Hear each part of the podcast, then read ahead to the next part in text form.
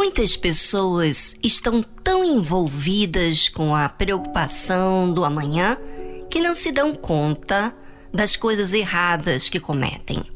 Aquela preocupação com o que vão precisar deixam elas mesquinhas ou dando uma desperta. Sabe aquele jeitinho de ter vantagem? Pois é. Tem uma mulher na Bíblia que tinha tudo para ser uma excelente pessoa. Escolheu não ser assim. E fique atenta a essa mulher, porque a forma que ela age revela mau caráter. Raquel, esposa de Jacó, estava tentando providenciar o amanhã. Preocupada com as posses, teve uma atitude muito feia quando Jacó lia e ela estava se preparando para ir à terra de Canaã. O que fez ela? Bom, a Bíblia relata o seguinte: E havendo Labão, pai de Lia e Raquel, ido a tosquiar as suas ovelhas, furtou Raquel os ídolos que seu pai tinha. Por que, que você acha que Raquel furtou? Roubou? Porque ela queria se garantir. Mas, para se garantir, ela teve que tomar uma atitude sem que ninguém o soubesse, que era roubar. E se tem que tomar uma atitude para que ninguém saiba, é porque a consciência não quer aceitar ouvir o não e nem quer deixar de errar, porque a sua ambição é maior do que é justo e correto. E você, ouvinte? Qual é a atitude que você tem que você não quer que ninguém saiba? Uhum. E o que, que você está fazendo que não quer ouvir o não? Ou o que, que você está aprontando que não quer deixar de errar? É, pense aí e vamos a uma linda música instrumental.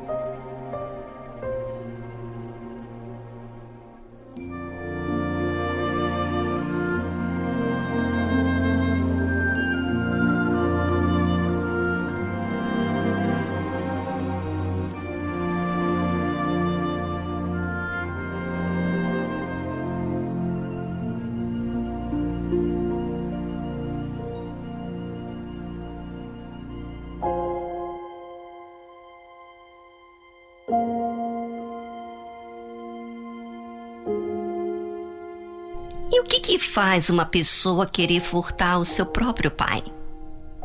O que faz ela ser malvada com aquele que a gerou? Pode ter muitas razões, mas nenhuma dessas razões podem te dar o direito de retribuir o mal. Aparentemente, retribuir o mal com mal é um direito, é o que diz a sociedade e também o pecado.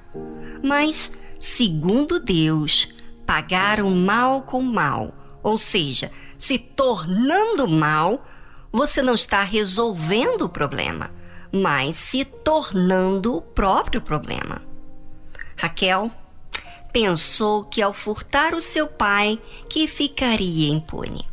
Aparentemente, não aconteceu nada naquele momento. Ninguém o soube e ela realmente levou o ídolo de seu pai juntamente para a viagem que fez com Jacó.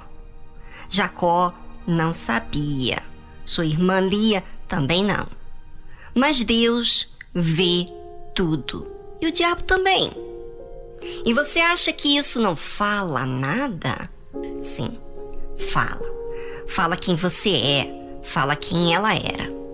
O pecado é assim. Na hora não acontece nada. E pode demorar muitos anos para ter as consequências, como foi com Raquel. E sabe por que muitas vezes demora para ter as consequências do pecado? Porque Deus é justo. Ele dá tempo para você observar o mal das suas próprias escolhas, né? Obviamente que Deus deu a consciência para o homem e para a mulher do que é certo e errado. Quando você faz o que não deve, já se sente mal. Mas se você quer aplacar aquela voz da consciência, aí então é a sua escolha. Pergunte a si mesmo: será que vale a pena ter as consequências daqui a algum tempo e não resolvê-las agora? Bem, você sabe qual é a resposta, mas você vai ter que pagar um preço e o preço é com a verdade.